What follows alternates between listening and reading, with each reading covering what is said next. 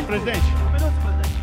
Bem-vindos ao Baixo Clero, podcast semanal de política do UOL. Gravado toda quinta-feira, o programa conta com a participação dos blogueiros do UOL, Josias de Souza, Thales Faria e Leonardo Sakamoto. Sou do Baixo Clero, sem qualquer problema, mas é um sinal que todos têm espaço aqui nesse maravilhoso Brasil.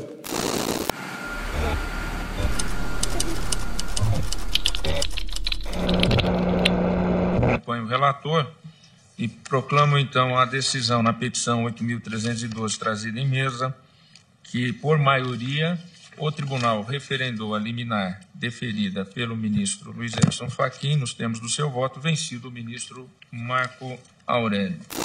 Perdeu a confiança, é isso aí, não me entendeu, uma pena, uma pena capital, a gente não convive, e nem na vida particular nós, convive, nós convivemos, né, com pessoas com as quais nós perdemos, vemos perder a confiança. Olá, amigos e amigas, bem-vindos a mais essa edição do podcast Baixo Clero, do UOL, que é uma troca de informações e ideias sobre o que acontece no país, na política e no poder em geral. Eu, Thales Faria, falo de Brasília. Por sugestão do meu amigo Josias de Souza, que também fala de Brasília, hoje estou abrindo o programa. Tudo tranquilo com você, Josias? Tudo ótimo, Thales, tudo ótimo. Em São Paulo temos também o Leonardo Sakamoto.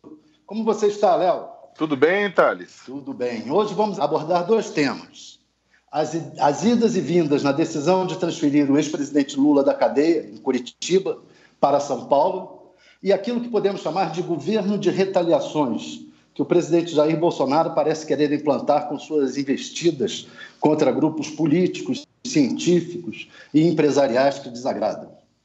Vamos começar falando sobre a decisão da juíza da 12ª Vara de Curitiba, Carolina Lebros, de transferir e deixar a cargo da Justiça de São Paulo o tipo de cela que Lula ficaria preso. Ele iria compartilhar celas numa prisão comum em Tremembé, não é isso, Josias? É, nós vamos divergir aqui dessa matéria, provavelmente, mas não era bem compartilhar. A juíza deixou a cargo da, da Vara de Execuções Penais de São Paulo a decisão. Ela fez uma, é, essa ida e vinda provocada por essa decisão, deu a impressão de que a juíza tinha proferido uma decisão amalucada. Não é. Eu li a decisão dela, uma decisão muito bem fundamentada, ela analisou todos os aspectos e ela delegava para a Vara de Execuções Penais de São Paulo a decisão de onde colocar Lula.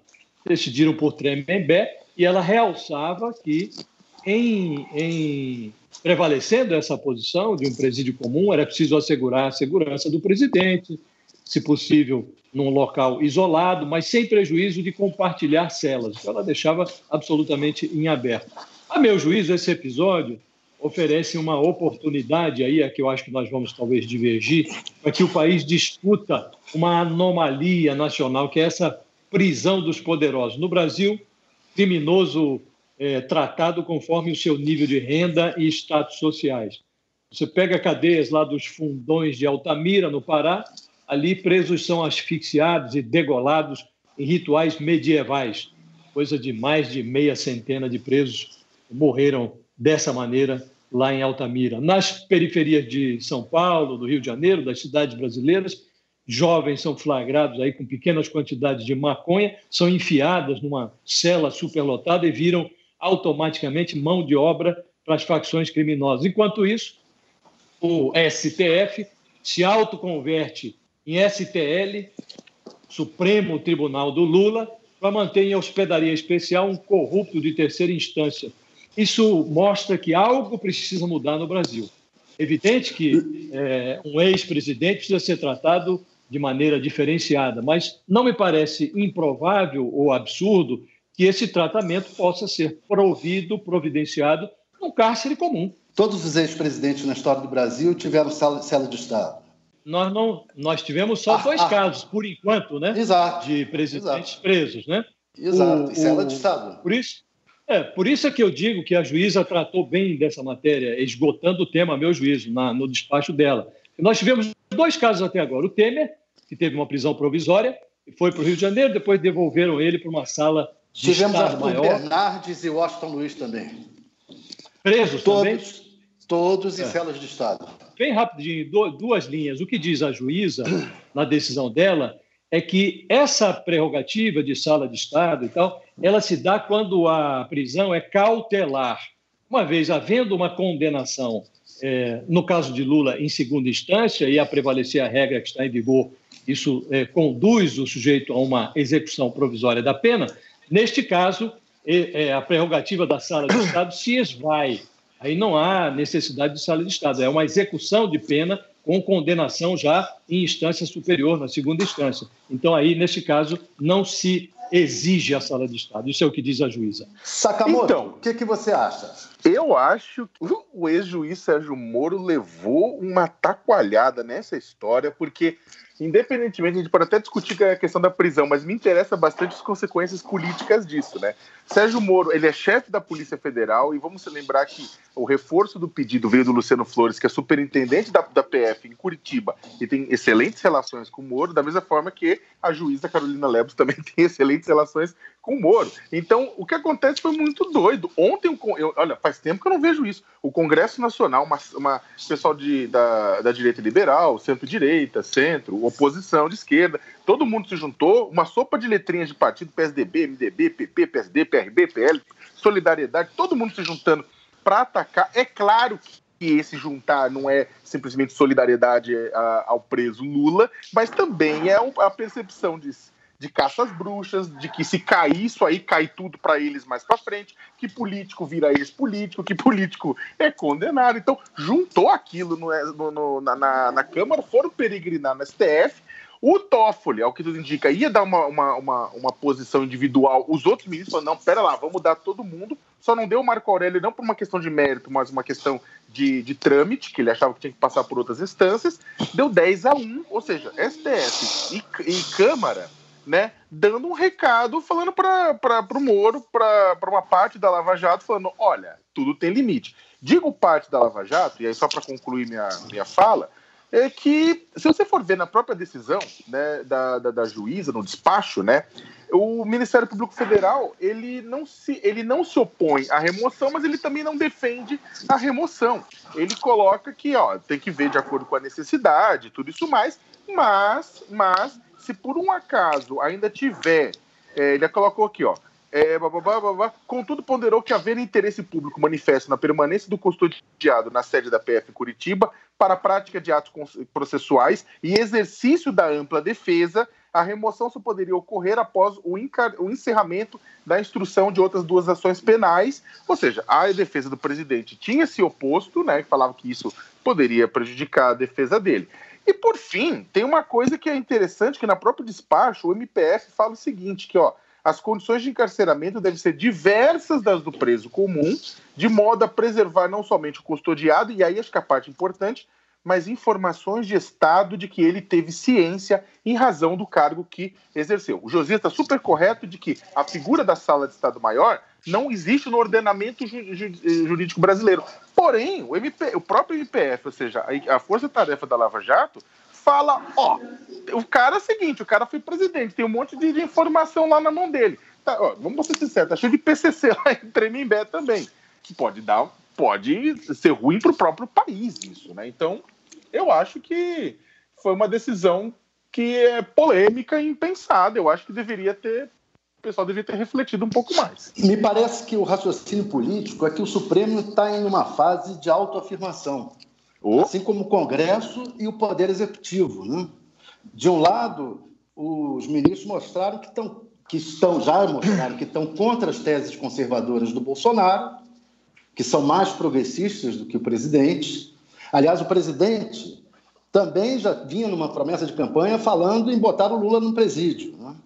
Então, o recado é um pouco para o Bolsonaro, e de outro, também um recado para a Lava Jato, contra os exageros da Lava Jato, ainda mais depois dessas, dessas, desse, dessas notícias do The Intercept. O que, que você acha, Josias? É, Qual é a leitura eu política acho o seguinte, que você faz disso? Eu acho o seguinte, eu acho o seguinte, é, é preciso, para além da leitura política, é preciso verificar o seguinte, nós estamos agora vivendo uma fase em que político começou a ir para a cadeia. Isso não é de agora, vem desde o mensalão, não é?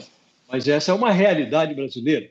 Então, o político está indo para a cadeia. Então, essa operação que houve ontem, 12 partidos, 12 partidos estavam representados na missão que cruzou a Praça dos Três Poderes a seguir do Congresso até o Supremo para pressionar o Toffoli para pautar essa matéria e decidir rapidamente a reversão da, da decisão da juíza de Curitiba. Ocorre que tinha ali um monte de culpados e cúmplices, né? Isso foi mais uma operação do tipo uma mão suja a outra, né? Do que preocupações institucionais.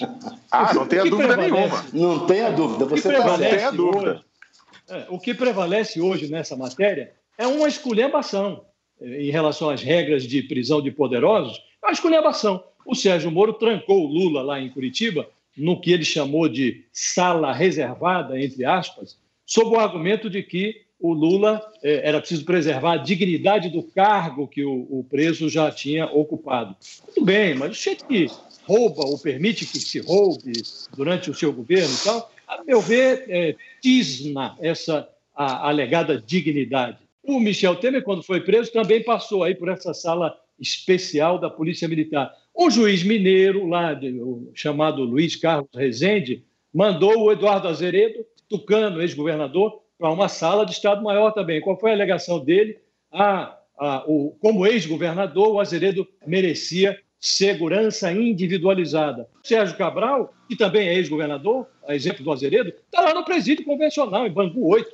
Quer dizer, Mas, é preciso que a gente estabeleça uma regra comum que eh, assegure, eu acho que o Sakamoto tocou num ponto que é importante. Um ex-presidente da República tem segredos e tal, assim como um milionário, como o Luiz Estevam, que está preso em Brasília, o cara é milionário, pode ser extorquido dentro da cadeia. Então você precisa ver onde prende quem. Grande Josias, divide o tempo, pelo amor de Deus, divide o tempo.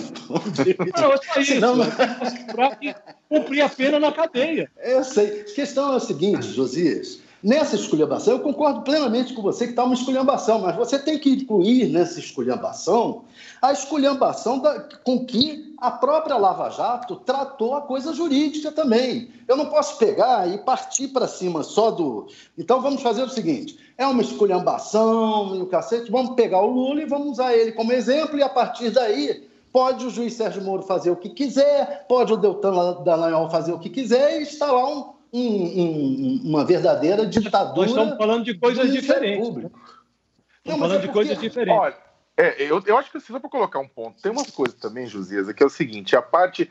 É, o Lula, é, eu concordo com você, eu sou contra a cela especial para quem tem curso superior, eu sou contra tudo isso. Eu também. Eu acho, eu acho que, sinceramente, é claro que se tivéssemos uma condição que pudesse garantir a, a presença do Lula em Tremembé, XYZ, não teria problema. Agora, tem uma questão. Um, tem a questão de risco, porque uma parte da considerável da população detesta o Lula, não gosta do Lula, pode ter pau, pode ter problema, pode ter um milhão de coisas e desculpa, a Tremembé não segura isso. Não é capaz de segurar isso. Ah, mas segura a raiva contra Suzana Richthofen, irmãos Cravinho? Não, é muito diferente. Raiva política, ódio político, mata, dá problema, etc e tal. Dois, realmente é uma pessoa com sigilos que são muito mais sensíveis para o país do que o sigilo de um milionário.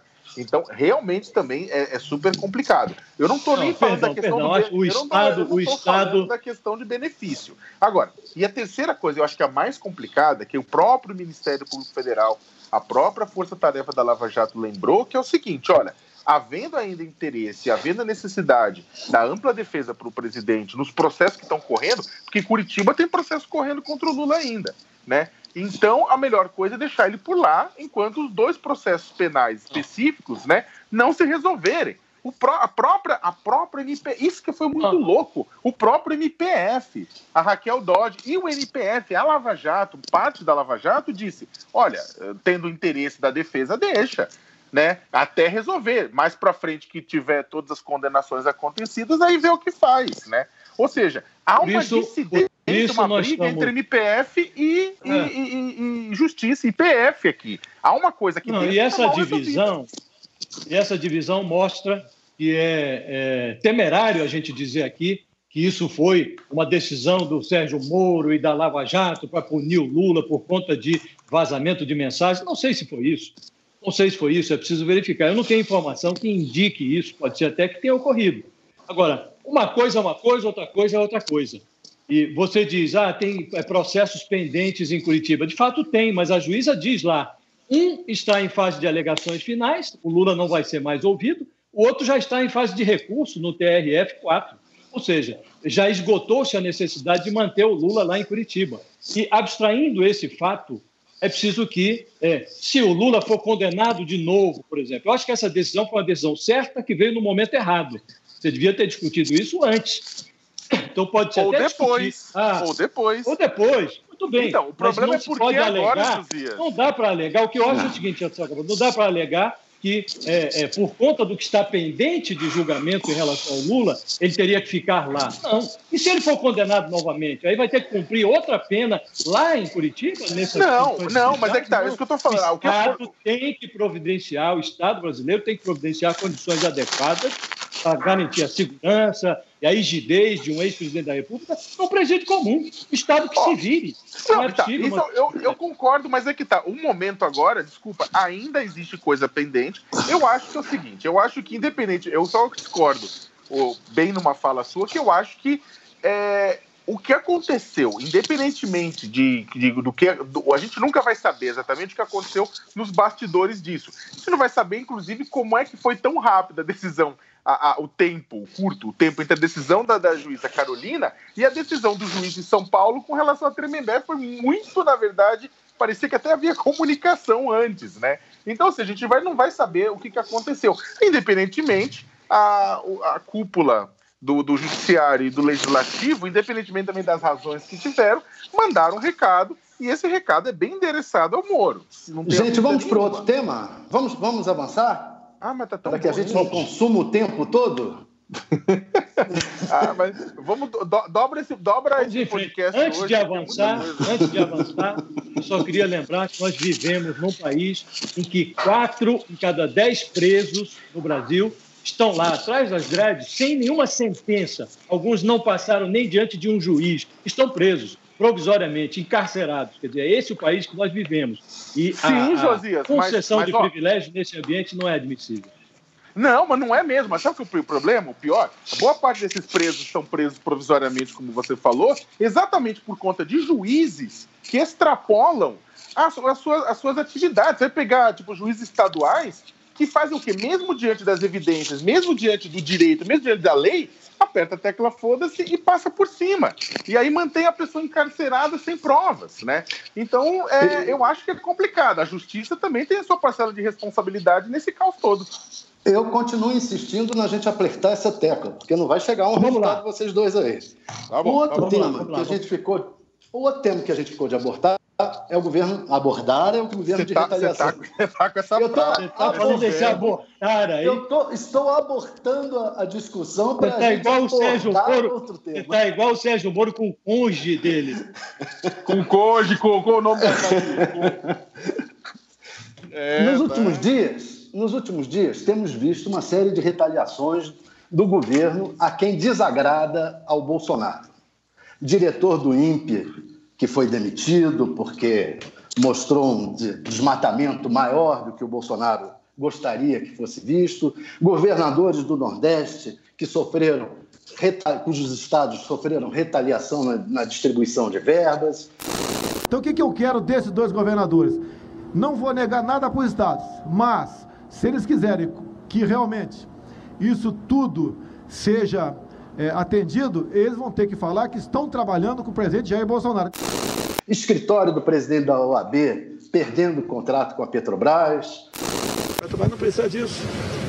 Dá dinheiro para um cara da OAB que recebe recursos né, milionários e não é auditado por ninguém. Mas pressão para trocar o chefe do COAF. O que, que, vocês acham aí, Josias? Olha, eu acho o seguinte: é, não é admissível que um presidente da República utilize as prerrogativas do cargo e, e todo o poder que a, a, função lhe concede para perseguir pessoas, é, exorbitar desse poder é, em, em, desfavor de pessoas e para e para satisfazer os seus caprichos. E o Bolsonaro, como você bem lembrou, realçou, ele está fazendo isso às escâncaras e de uma forma muito é, usual e frequente. Ao mesmo tempo, ele faz o inverso.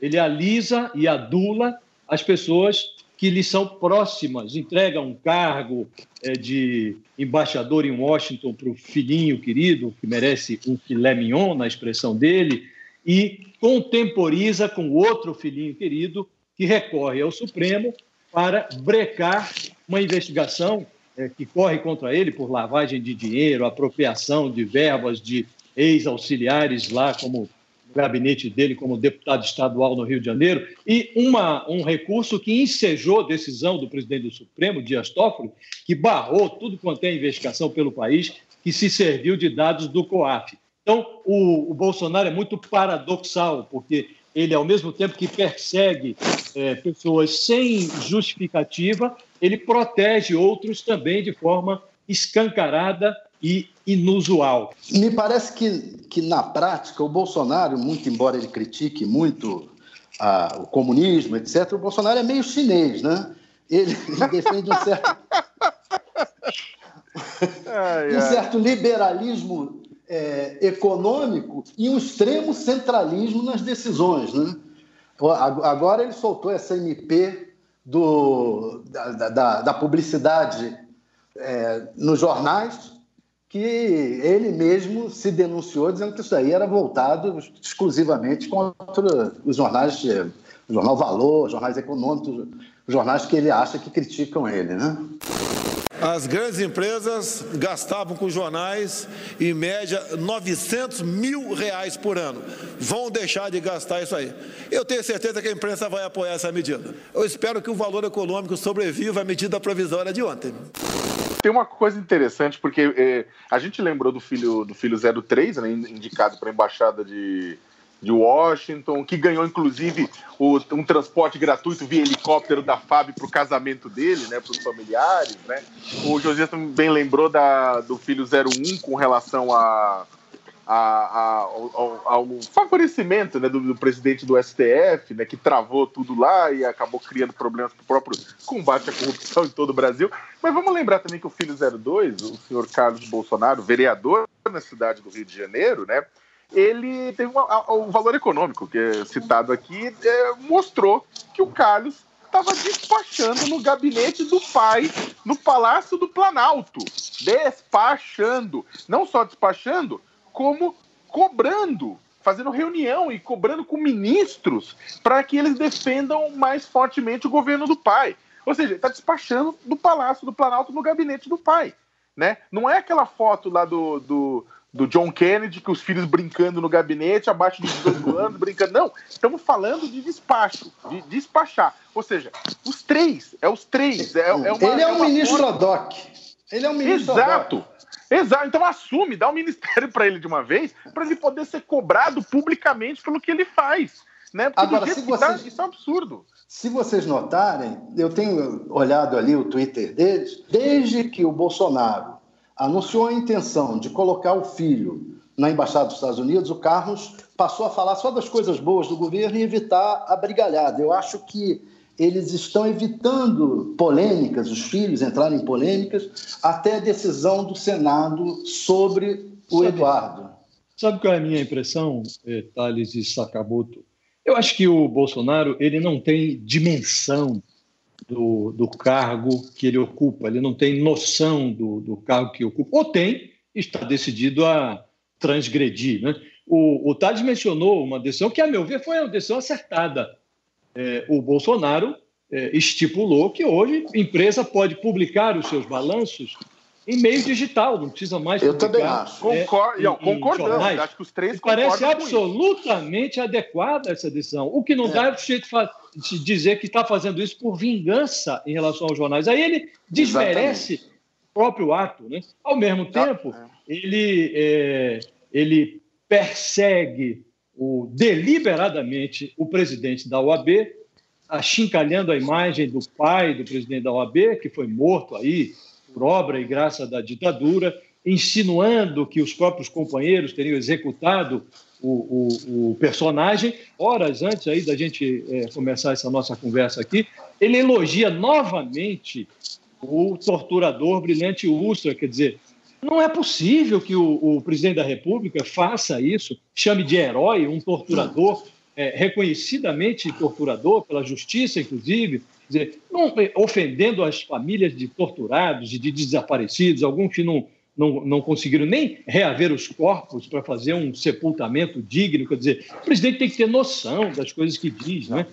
É, é, interessante, é interessante o que o Josias falou com relação do MP, porque inclu... o Bolsonaro ele perde algumas chances. É claro que eu acho que nós três concordamos com relação da, da, da, possibilidade de publicar no Diário Oficial, no site da CVM, os balanços, ao invés da obrigatoriedade de publicar em jornal. Isso aí é, é claro, é uma discussão que, inclusive, vem desde a época do Fernando Henrique, né? Isso é óbvio, é uma evolução do processo, tudo claro. isso mais. Causará impacto para alguns veículos de comunicação, infelizmente, inclusive com demissão de colegas, é claro, porque tem a ver com a, com a crise de financiamento do próprio jornalismo, isso aí, mas não, não, é, não é, é paciência, não tem o que fazer.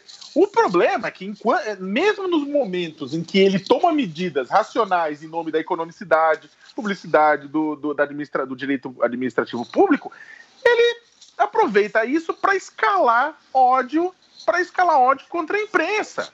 Então, é, é, é, e o problema, e aí eu, eu acho que tem uma coisa que é o seguinte: o Bolsonaro, e acho que tem a ver com o fato dele dos filhos dele, da forma como ele trata os filhos, a forma como ele quebra contrato do presidente da, da, da, do escritório do presidente da OAB com a Petrobras, uma coisa que não tinha nada a ver com a declaração, ou seja, como ele age, como ele age, como é que ele usa a república, a coisa pública, em nome do seu interesse privado, em qualquer circunstância. Até no momento, está divulgando uma coisa de interesse público importante, ele usa isso do interesse privado. É uma coisa, ele não tem separação, ele não tem limite. E aí, nesse caso, o problema é que vamos ter que contar com os outros poderes para.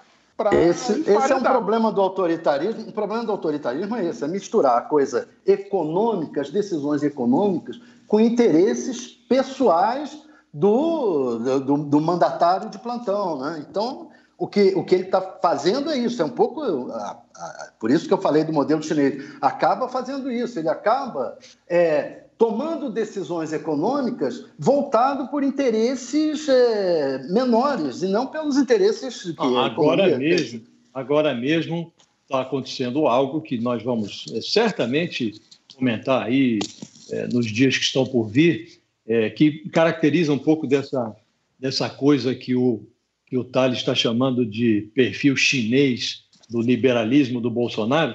Nós temos no Brasil uma, uma, um sistema em que a religião e negócios é, andam de mãos dadas. Né?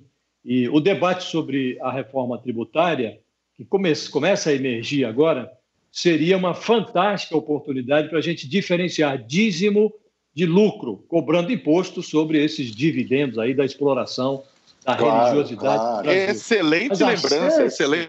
A chance lembrança. disso acontecer é nula, porque o Bolsonaro, é, que é um político que confunde o púlpito com o palanque, ele já blindou a caixa registradora das igrejas, está se reunindo aqui com, com a bancada é, evangélica e está cuidando de evitar que se introduza alguma coisa na reforma tributária que se pareça com tributação das igrejas. Então, essas coisas é que a gente precisa é, verificar e realçar, porque isso não pode ser tomado como normal.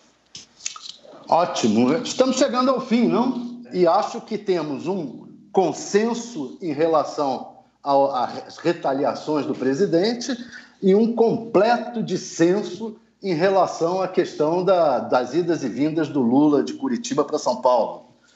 O que, que você acha, Josias? Vamos finalizar? Eu acho, eu acho que é, você tem razão. Eu acho que esse dissenso ele é salutar, porque a gente oferece aí aos amigos que nos acompanham a oportunidade de refletir e tirar suas próprias conclusões. Né? Eu realmente estou convencido de que num país como o Brasil, tão desigual, a gente não pode manter essa desigualdade, os privilégios também para políticos que são condenados, filiados aí no contrapé são condenados e depois desfrutam de privilégios. Não é possível. Sobretudo porque temos alguns com privilégios, outros sem privilégios, então é preciso unificar isso, talvez até aprovando uma legislação específica. Em homenagem a você, eu peço aos nossos editores que terminem com aquela música Mundo Tão Desigual do, do Gil, né?